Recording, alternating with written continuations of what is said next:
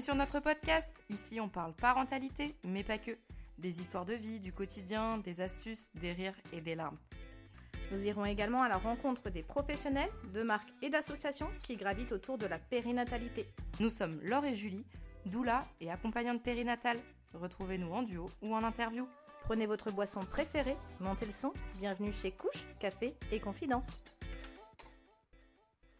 Bonjour à tous et bienvenue sur ce nouvel épisode de Couche, Café et Confidence. Aujourd'hui, nous allons à la rencontre d'Amandine qui a accouché de son petit Émile à 27 semaines améliorées, c'est-à-dire à environ 6 mois de grossesse. Elle va nous expliquer pourquoi et surtout son parcours au sein de la Réa néonate et comment tout s'est déroulé. Bonne, écoute Bonjour à tous et bienvenue sur ce nouvel épisode de Couche, Café et Confidence. Et aujourd'hui, nous recevons Amandine. Amandine, bienvenue sur le podcast. Comment tu vas? Bonjour, ça va, ça va bien. Je suis contente d'être avec vous aujourd'hui. Euh, du coup, je suis Amandine Desmousseaux. Euh, du coup, j'ai 29 ans. Je suis maman d'un petit garçon, Émile. Et du coup, je suis conseillère en économie sociale et familiale dans la vie de tous les jours. Génial. Aujourd'hui, du coup, on va parler de ta grossesse et de la naissance de ton loulou. Est-ce que tu peux nous raconter, du coup, ta grossesse? Comment ça s'est passé? Euh, alors, je suis euh, tombée enceinte, euh, on va dire, facilement, mais avec une grossesse assez compliquée, puisque du coup, je suis atteinte d'une maladie, du coup, néphrologie, enfin en néphrologie, donc j'ai syndrome d'Alport, donc compliqué. Du coup, il a fallu faire plein de tests génétiques pour savoir si je transmettrais pas cette maladie à l'enfant. Donc, donc c'était un peu, on va dire, une grossesse euh, encadrée médicalement. Euh, donc suite à ça, euh, quand on a eu l'accord, c'était bon, c'était parti. Donc ça, il n'y a pas eu de souci là-dessus. Mais on va dire que la grossesse a été plutôt cool les six premiers mois. Mais sauf que moi, je me rendais pas compte que à l'intérieur de moi, je me dégradais, on va dire. Donc Émile, lui, se portait très bien au sein de, de mon ventre, mais mes reins, lui, ne supportaient pas la grossesse. Donc à six mois de grossesse, euh, quand j'ai dû faire euh, mon dossier donc euh, à Poissy, puisque du coup j'étais obligatoirement niveau bien 3, hôpital de niveau 3, puisque du coup sur le 28 euh, on n'a pas en niveau 3. Euh, donc il a fallu que je fasse mon dossier là-bas. Et donc premier rendez-vous gynéco, elle a vu les résultats, elle a dit petit rendez-vous néphro. Et donc, euh, une semaine après, j'avais rendez-vous en néphrologie à Poissy et euh, je rentrais donc en urgence, euh, bah, gynéco euh, à Poissy. Donc, j'ai dû rester donc 15 jours hospitalisée. euh, Donc ça a 6 mois de grossesse. 27... Enfin, du coup, je suis rentrée à 25 semaines et j'ai accouché à 27 plus 3. Ok. Voilà. Qu'est-ce qui a du coup euh, motivé, entre guillemets, cette décision? C'était un... Euh, bah, C'était un choix euh, bah, médical. Donc dès que je suis arrivée, bah, corticoïdes pour faire du coup évoluer, euh, maturer on va dire les poumons de l'enfant, enfin du coup qu'il puisse euh, respirer plus facilement euh, à la naissance. Donc ils ont essayé au maximum de le garder au chaud. Donc ils voulaient que j'atteigne les 28 semaines. Donc j'avais contrôle prise de sang, monitoring tous les matins euh, à l'hôpital. Ça avait une influence sur lui ou pas du tout? Lui, non. Non. Lui, il allait super bien. euh, il se cachait euh, même le matin pour euh, qu'on le trouve pour le monito. il savait bien qu'elles arrivaient tous les matins, donc c'était assez drôle. Mais non, non, j'ai réussi à tenir, on va dire, je pense pour lui. Donc j'étais hyper calme et tout. Donc en fait, les, on va dire, les 15 jours de repos ont fait que ça s'est pas dégradé au niveau de mon état de santé. Ouais, ils t'ont stabilisé aussi. euh. Et puis bon, bah après début novembre, euh, ça a été compliqué. En fait, euh, mes résultats euh, là montraient que j'avais vraiment une faiblesse au niveau des reins.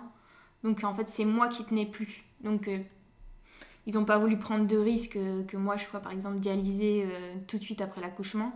Donc ils ont préféré faire sortir Émile. Donc ils ont fait le choix donc deux jours avant sa naissance, donc le 3 novembre.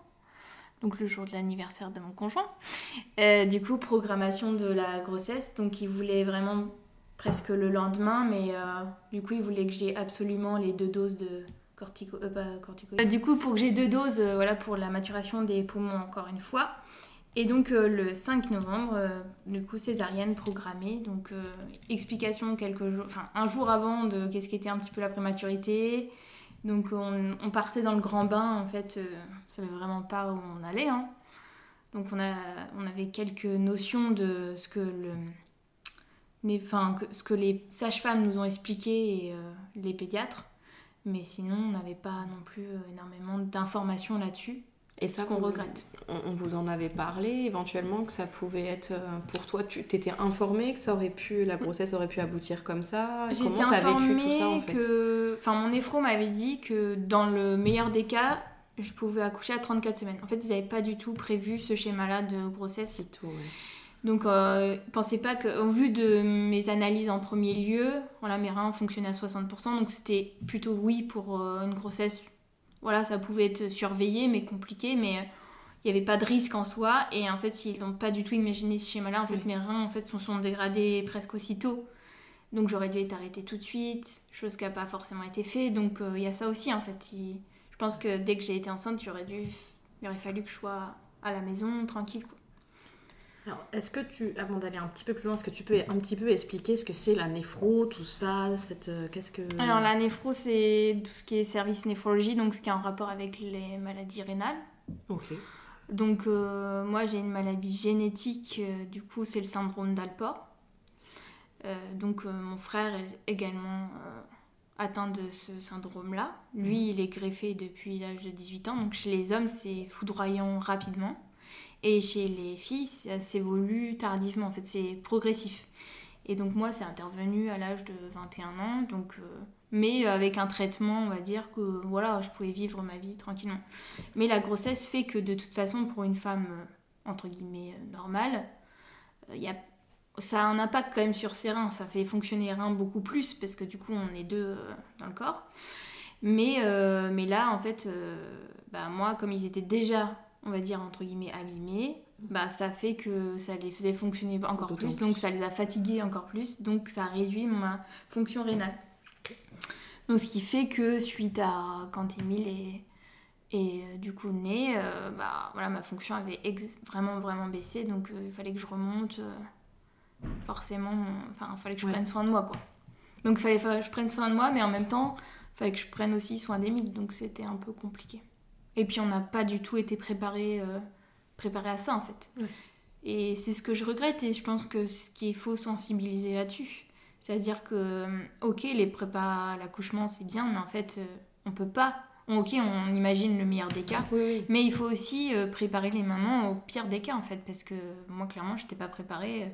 Même si on m'avait dit que j'allais accoucher à 34 semaines, certes, ça aurait été un préma, mais pas un extrême préma comme ça l'a été, et on s'attend pas à ce qui se passe euh, après, quoi. Et c'est ça. Parce que c'est quand même deux mois et demi d'hospice, enfin, c'est. Voilà, c'est. Tu vas nous C'est pas rien. Alors, on est au 4 Donc novembre. le jour de la césarienne. Euh, du coup, le 5, Le le 5. 5, il accouche. Enfin, j'a- on va en, en- du coup en César programmé. Du coup, il pouvait pas tenter la voix basse, c'était. Non. euh, Bah non, parce que du coup, j'étais, j'ai pas du tout contracté ni rien en fait. Donc c'est vraiment. euh, Là, c'était un choix qu'il fallait. Donc euh, César programmé. Donc ce qui était plutôt pas mal parce que du coup, au moins mon conjoint pouvait être avec moi. Donc euh, bon, après, c'est l'attente qui est un peu longue puisque quand on est prêt depuis 7h et qu'on accouche à 15h30, euh, c'est un petit peu long. Mais C'est bon, après, c'est c'est comme ça. On choisit pas. Et puis. Mais ça a été rapide en fait. Après, je pense qu'on n'est pas préparé. Enfin, on s'imagine aussi un accouchement euh, tellement parfait Ouais. que on savait- moi, je m'imaginais accoucher par voie basse. euh, je savais pas du tout ce qu'était que la césarienne. En fait, on... j'ai fait aucune préparation à l'accouchement parce qu'en fait, je suis rentrée la veille de ma première euh, séance de prépa. Donc, euh, c'était un peu euh, Ouais. compliqué là-dessus. Mais ça s'est bien passé. voilà, on a pu le voir quand même. Donc on a pu lui faire un petit bisou avant qu'il parte du coup avec les sages-femmes, bah, faire ses petits soins et tout ça. Donc mon conjoint est resté avec moi. Et ensuite bah, lui est parti avec Émile. combien voilà. Il pesait 890 grammes et il faisait 31 cm. Petit chat.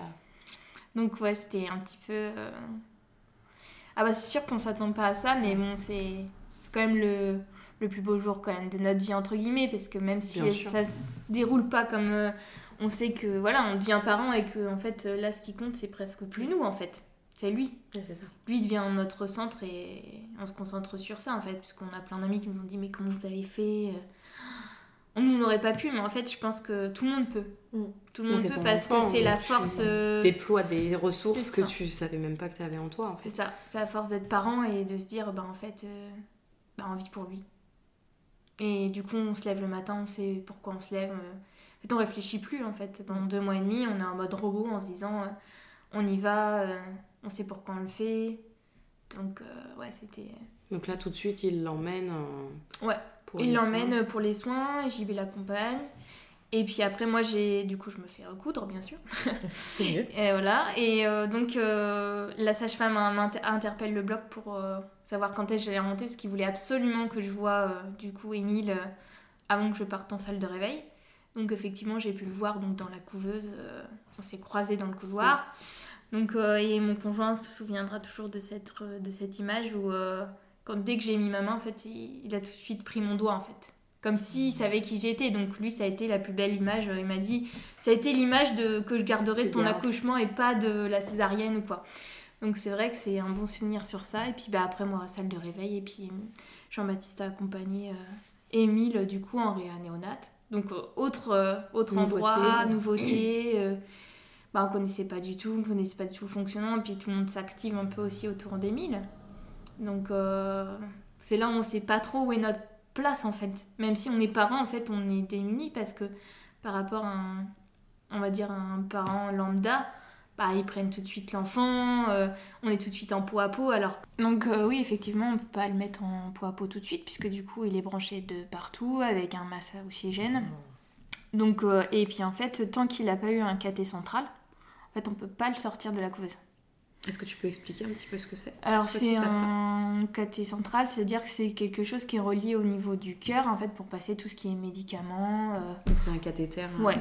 beaucoup plus euh, pas un petit cathé comme on peut avoir à l'hôpital nous euh, dans la veine en fait. Là c'est vraiment relié, c'est un petit peu puis c'est fatigant pour l'enfant donc ils le mettent pas tout de suite après la naissance. Donc il faut attendre à peu près deux jours. Donc euh, du coup il a été mis le lundi je crois puisqu'il est né un vendredi. Donc il laisse passer le week-end.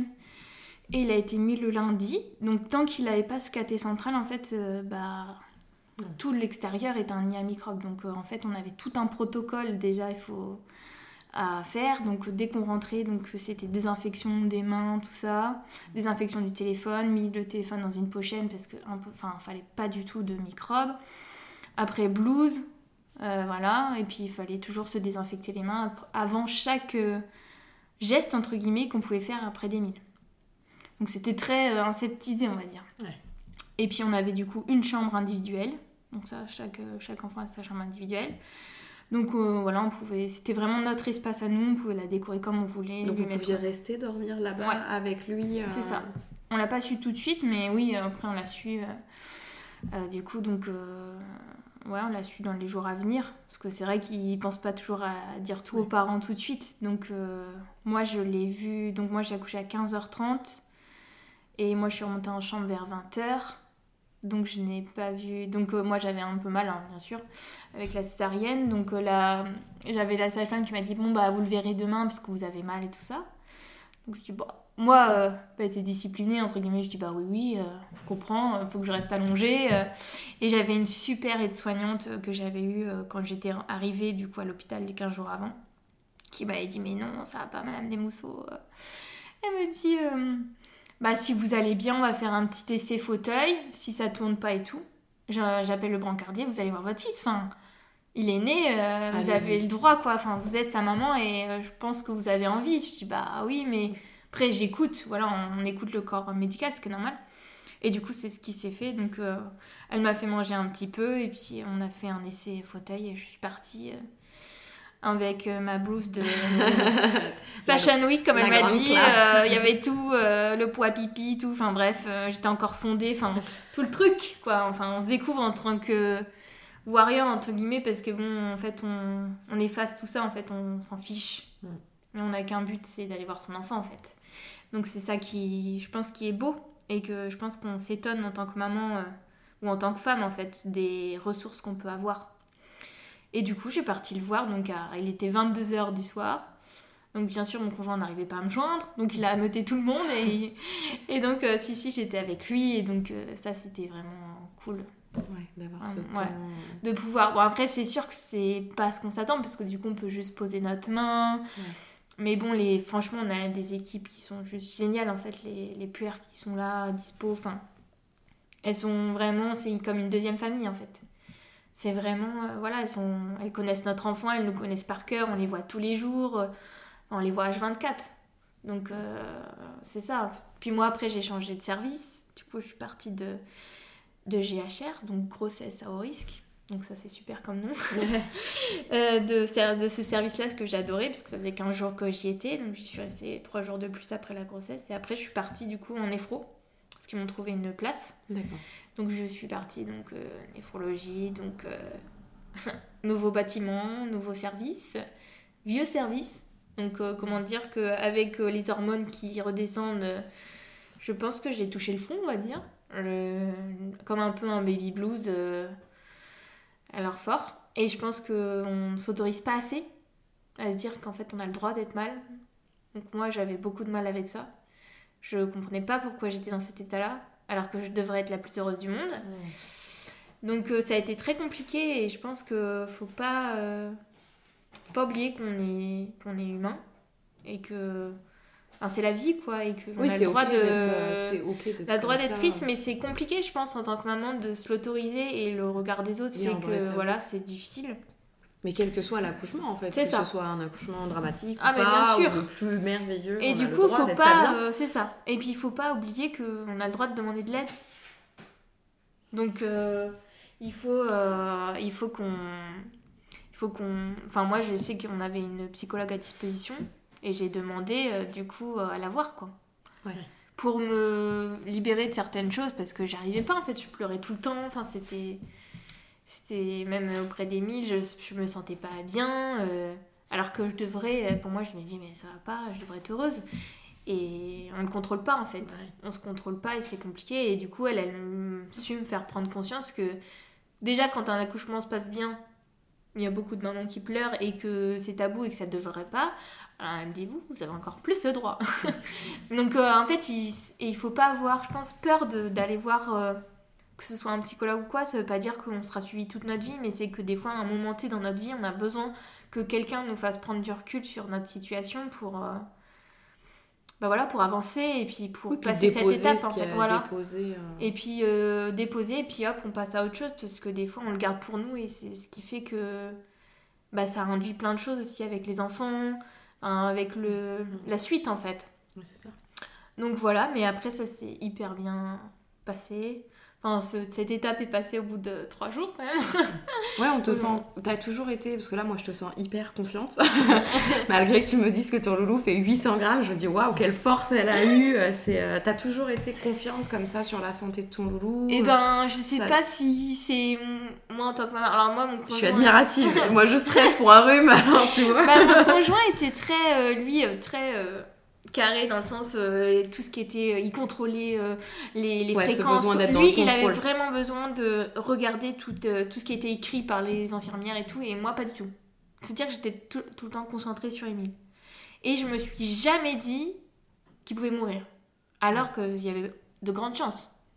Ça, on vous l'avait dit, c'était quelque chose qu'on vous avait dit, que son Je- pronostic pouvait être compliqué ou- Bah oui, en fait, euh, ils ne le disent pas trop parce qu'ils veulent pas nous faire peur non plus, mais nous on l'avait demandé. Parce que nous, il a eu des soucis digestifs, donc il a eu du mal à digérer tout ça, à faire euh, caca, tout ça. Donc en fait, euh, on allait petit par petit. En fait, il du coup, ils te donnent, euh, ils donnent 2 millilitres de lait en sonde, et ensuite ils augmentent au fur et à mesure, voir ce qu'il peut absorber ou pas, parce que tout n'est pas développé. Donc des fois c'est compliqué, donc ils redescendent, donc des fois, puis t'as le scope qui est tout le temps là, t'es toujours dans les bip bip, donc il fait partie de toi le scope, c'est... Tu, tu l'entends même quand tu prends ta douche, enfin c'est... Oui, puis de voir ce tout petit bébé comme ça, ça doit être aussi quelque chose d'impressionnant. Ouais, mais tu te dis que c'est ton enfant. Après, au début, t'as un peu de mal à trouver tes marques parce que c'est pas comme d'habitude et que du coup, tu fais tes gestes. Mais je trouve que l'équipe médicale fait qu'ils te, vraiment ils te remettent à ta place de parent en fait. Au début, ils font, ils te laissent ton temps pour. Et après, en fait, c'est toi qui fais tout. C'est toi qui change la couche, à part ce qui est vraiment. euh, voilà l'aspiration du nez ou des choses Bien comme sûr. ça qui sont des choses médicales. Donc ça on peut pas le faire, mais sinon sur tous les gestes quotidiens, changer la couche, faire le bain, on peut le faire en fait. Elle nous accompagne là-dedans et elle nous laisse vraiment une place de parents. Et c'est ça qui est top, elle nous accompagne là-dedans. Donc euh, ça c'est bien, mais moi c'est vrai que je me suis jamais dit qu'elle allait mourir alors que mon conjoint avait ça en tête. Et il m'a laissé dans ce déni-là parce que je pense que c'est une forme de protection. Il savait que c'est ce qui me permettait de- d'avancer tous les jours et que, et que voilà quoi. Donc là, euh, lui il était plus, le, c'était lui qui contrôlait, qui, qui était un peu là pour nous deux et moi j'étais plus là dans le mode, euh, bah voilà c'est mon enfant et je me concentrais plus sur lui. Donc le scope c'est pas été quelque chose qui me Ouais. tracassait plus que ça.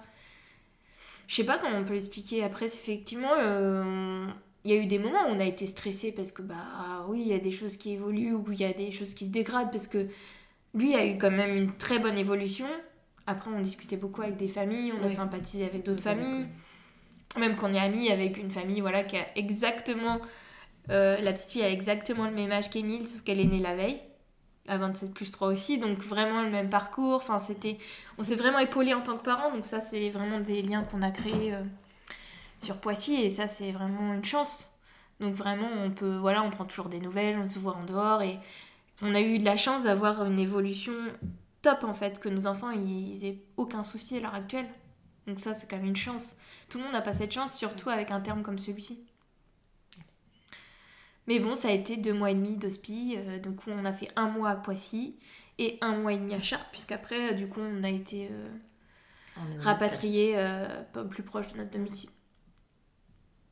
Donc ça, ça a été aussi compliqué. Ça, c'est vrai qu'il faut se préparer au changement, en fait. Parce que quand Oui, on a habité depuis un mois à une équipe euh, bah, formidable, et euh, changer, euh, moi, ça a puis vous été... viviez là-bas du coup. Ouais. Vous étiez à Poissy en fait depuis un mois. euh. Après, on faisait beaucoup d'allers-retours parce qu'il n'y a pas de maison des familles. Donc, du coup, ben, après, dormir avec un scope, c'est très compliqué. Ouais. On faisait. euh, Moi, je sais que je l'ai fait beaucoup quand j'étais hospitalisée là-bas. Donc, ça a été dur aussi de, quand ils m'ont annoncé qu'il fallait que je rentre. Ce qui veut dire plus hospitalisé au même endroit que son enfant. Ça veut dire que bah, là, quand on est au même endroit, on se dit qu'on est encore en lien. Et encore, j'étais pas dans le même service et tout ça. Mais quand on quitte l'hôpital, c'est quand même. On quitte euh, l'hôpital sans son enfant. Et ça, c'est difficile parce que. Pour moi, c'était une forme comme si je l'abandonnais, alors que je l'abandonnais pas parce que je revenais tous les jours. Mais au fond de moi, euh, j'étais contente de rentrer parce que j'en pouvais plus de l'hôpital. Mais euh, je laissais une part de moi. Donc c'est comme si euh, mon cœur était resté. Il y avait une partie de mon cœur qui était restée là-bas et que je partais avec l'autre. Et ça, c'était hyper compliqué. Et donc, euh, mon conjoint, il avait la place où il fallait qu'il soit présent pour les deux. Et c'est, je pense, je, il a eu une grande force. et on a eu de la chance d'avoir, de l'avoir au quotidien. Enfin, j'ai eu de la chance de l'avoir et je me dis que il faut, il faut se reposer aussi pour, enfin, sur son conjoint, sur son couple. Et la communication, c'est le cœur, c'est le cœur de la famille en fait, vraiment, parce que il faut leur laisser leur place. Et je pense que hum, notre conjoint, des fois, on l'utilise pas assez comme une ressource. Et c'est, pour moi, c'est vraiment euh, T'as été ton pilier. Ouais. euh, c'est vraiment mon pilier et je pense je regrette pas d'avoir vécu cette aventure avec lui je pense que ça a vraiment renforcé nos liens et, et voilà on se comprend lui il a pu me dire aussi euh, il a voilà il y a des choses que j'ai su qu'après qu'il m'a jamais avoué en disant bah oui euh, ouais euh, je te voyais mal et je te l'ai pas dit que par exemple euh, oui il y avait des chances qu'il meure parce que je préférais te voir heureuse dans le sens où toi t'étais dans le déni complet en disant que bah non il allait vivre. Et je préférais te voir comme ça que te, te dire euh, bah non en fait euh, de te mettre face à la réalité alors que ça me coûtait quoi de te laisser Oui. là-dedans? Donc je me dis c'était un beau geste mais c'est des choses qu'après on sait plus tard. Et puis avec le recul bah, je dirais pas que je revivrais ça. Non je pourrais pas dire ça. Puis je le souhaite à personne mais c'est une aventure mais aussi ce qui nous permet aussi d'être parents aujourd'hui plus effectivement plus relaxés donc on a des amis qui nous disent euh, qui nous disent euh, bah, je sais pas comment vous faites comme tu disais t'es Ouais, pas bah oui, stressé oui. mais en fait je me dis on a tellement vécu pire donc euh, bah, c'est sûr qu'une fièvre ça nous fait pas stresser Oui, c'est ça. euh, bah voilà, on va réagir autrement. Mais ça veut pas dire que les autres n'ont pas le droit. Ce que je dis à mes copines, vous avez le droit d'être. Euh, Oui, il n'y a pas euh, une voilà. échelle de. euh, Ouais, il n'y a pas une échelle de celui qui a fait euh, pire, mieux. Enfin, Mm. non, en fait, chacun fait avec ce qu'il est et ce qu'il a reçu et on est OK avec ça, quoi. Donc, euh, Et toi, ta santé, du coup, comment ça s'est passé après l'accouchement du coup? Ah bah, ça a été très compliqué. Donc moi j'étais très fatiguée.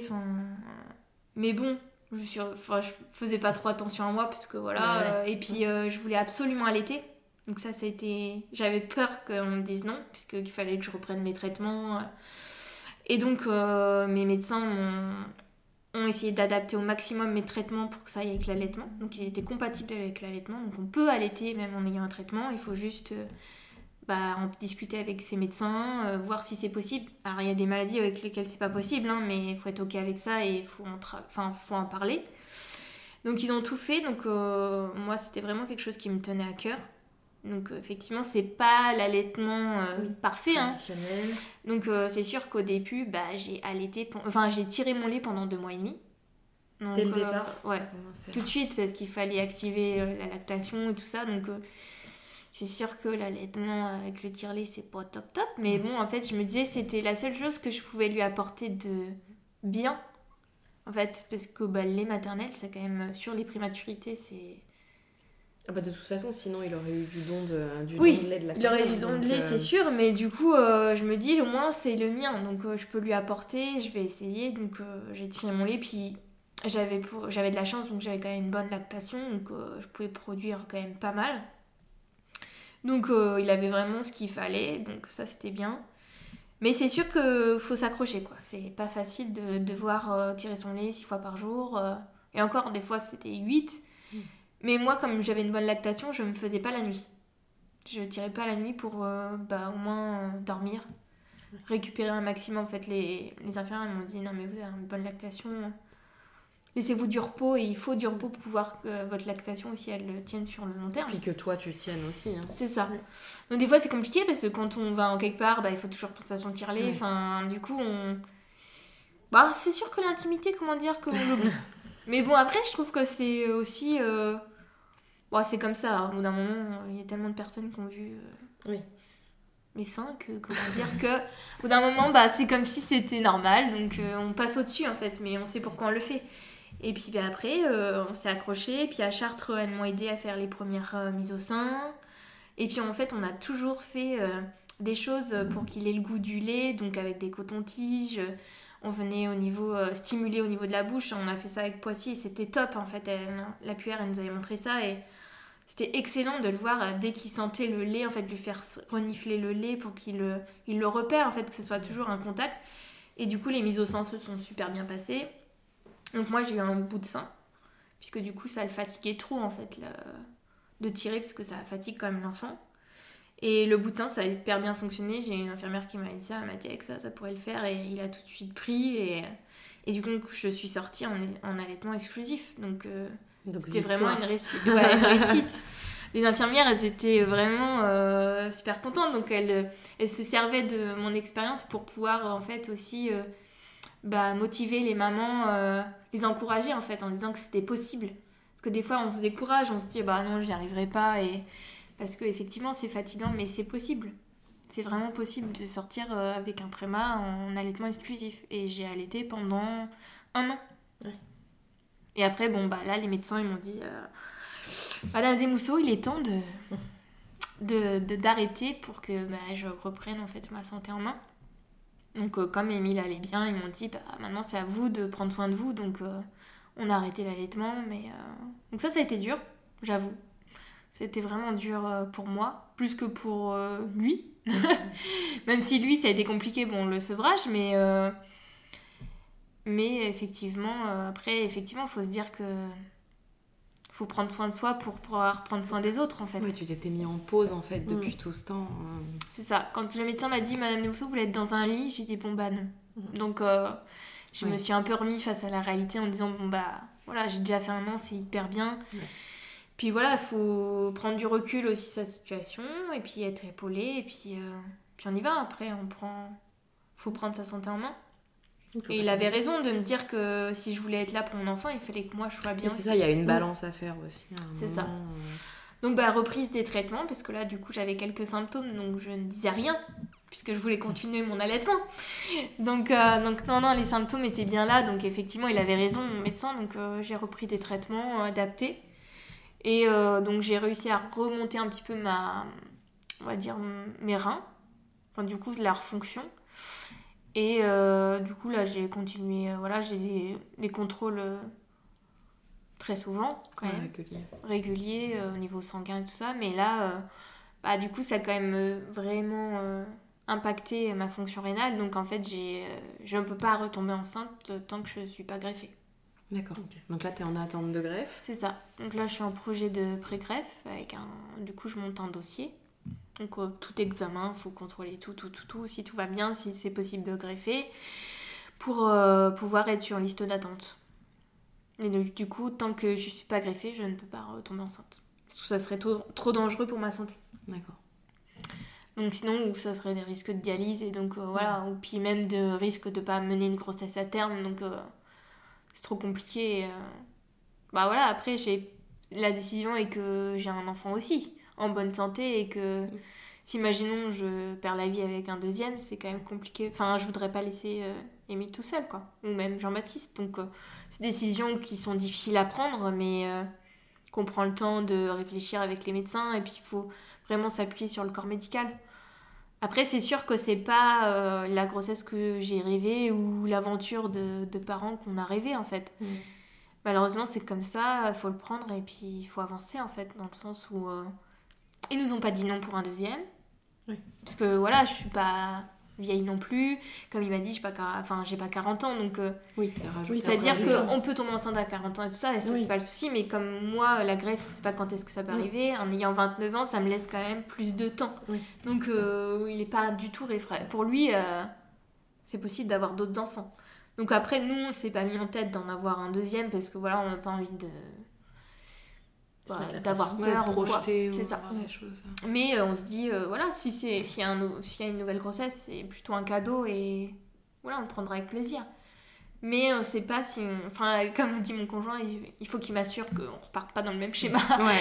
Euh, trop peur de, de revivre ça en fait. Donc, Ouais, c'est euh, ça fait peur de, voilà, de repartir dans une prématurité. euh, Deux mois et demi, c'est quand même très dur. Enfin, physiquement, euh, psychologiquement. Enfin, voilà, heureusement qu'on avait notre famille. Enfin, on les remercie encore. Enfin, les- la famille, les amis. Enfin, Ouais, c'est là où on du voit soutien. qu'on a du soutien. Enfin, on a nos amis euh, euh, de la région parisienne qui nous ont hébergés pour pas que ça on revienne jusqu'à chez nous. Enfin voilà, ils venaient euh, nous faire des cadeaux, des cadeaux sur le parking, on faisait des apéros sur le parking de l'hôpital, mais c'est là où on voit aussi où sont nos vrais amis. Enfin, et puis les soutiens téléphone, voilà, nos familles. Moi, mes, mes familles sont, enfin ma famille qui habite pas à côté, elles sont, enfin elle est montée. Ils sont venus me voir, enfin ils sont venus nous voir à l'hôpital, ils pouvaient pas avoir Émile, donc c'est compliqué aussi de gérer. euh, c'est-à-dire qu'on gère le lien avec un enfant qui, qui ne voit pas du tout la famille comme un enfant euh, lambda en fait. Ouais. Donc ça c'est difficile aussi pour, pour ceux qui sont à côté. Pour Parce que du coup nous on le voit tous les jours mais eux ils Oui, ont ils ont qu'une envie c'est de le voir mais ils peuvent pas. Et en plus on était en période Covid. Parce que d'habitude Ouais. les grands-parents peuvent venir. Mais là période Covid il y avait que les parents.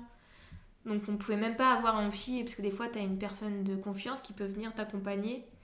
Mais là c'était impossible, il y avait que les parents qui pouvaient être présents. Ouais, donc ça rajoute un contexte d'autant plus euh, complexe. C'est ça. Ouais. Mais on a la chance d'avoir les gamelles de prête. euh, Enfin voilà, euh, il y a vraiment un effort, euh, enfin une solidarité qui s'est qui s'est mis en place. Bah, ce fameux Ça. village dont on parle souvent, en fait, qui s'est créé ça. autour de vous euh, Ouais, pour comme vous un peu une protection. Enfin, on nous a préparé le 31 à la maison, sachant qu'on ne pourrait pas, mais qu'on ne soit pas tout seul. Enfin Ouais, voilà, c'est vraiment. euh, voilà, on a de la chance d'être bien Mm. entouré. euh, c'est là où, on- quand on a des, des choses comme ça qui arrivent, c'est là où on voit vraiment euh, Mm. sur qui on peut s'épauler, quoi. C'est ça. Donc ça, c'est vraiment top. Ouais. Et du coup, quel âge a Émile maintenant? Émile a deux ans depuis début novembre. Comment il va? Ce petit Super bien. warrior Super bien, très bon caractère. non, non, très fort caractère, mais je pense que ce qui lui a permis aussi d'être euh, là où il en est aujourd'hui. Donc Ouais. il a vraiment une force de caractère, mais, mais voilà, c'est vraiment un enfant qui est, qui est adorable, qui est plein de vie, qui est très speed, mais euh, qui a aucun souci. Enfin, Ouais. c'est vraiment, on a vraiment euh, une chance euh, inouïe euh, qu'il ait rien. Enfin, C'est-à-dire qu'il n'a pas de traitement aujourd'hui, il a pas de... Enfin, Il n'y a pas de retard de croissance il n'y a pas de retard. Ah non, il a récupéré toutes les courbes, que ce soit de poids ou de taille. Donc on a vraiment, vraiment beaucoup de chance. Enfin, la pédiatre, elle est hyper euh, satisfaite. Elle dit que voilà, c'est faut profiter maintenant. Mais effectivement, tout le monde n'a pas cette chance et ça, on, on en a conscience. Et, euh, Et vraiment, c'est un petit miracle, comme on dit. C'est ça. Vraiment, il est. Voilà, c'est top. Puis je pense qu'il faut vraiment euh, se faire confiance. Et il faut avoir confiance en ses enfants parce qu'ils ont des ressources euh, inimaginables. Parce qu'il a vraiment une force. euh, Après, c'est sûr qu'il a peur de rien. Donc des fois, c'est un peu. Mais voilà, il faut leur faire confiance. Et puis il, a appris... enfin, il apprend de tous les jours. Il apprend de nous, on apprend de lui. On se redécouvre aussi en tant que parent. Mais effectivement, c'est pas facile. Il y a eu beaucoup, beaucoup de, de rendez-vous médicaux et tout ça. Mais, Ouais. mais maintenant, on est sorti de, quand même de tout ça. Motricité, il n'y a pas de souci. euh, Il n'a plus de suivi particulier aujourd'hui, il n'y a plus rien. Quoi. Non, non. Mais c'est génial. Ouais, tout va, tout va pour le mieux. a Donc, du euh, positif. ouais, du positif, euh, vraiment, c'est top. Mais merci beaucoup, Amandine, de nous avoir raconté. euh, Bah, merci Votre à histoire. vous de m'avoir euh, écouté. Et puis, eh ben, je vous souhaite de belles fêtes de fin d'année. Merci. À toi aussi. Merci. À bientôt. À bientôt.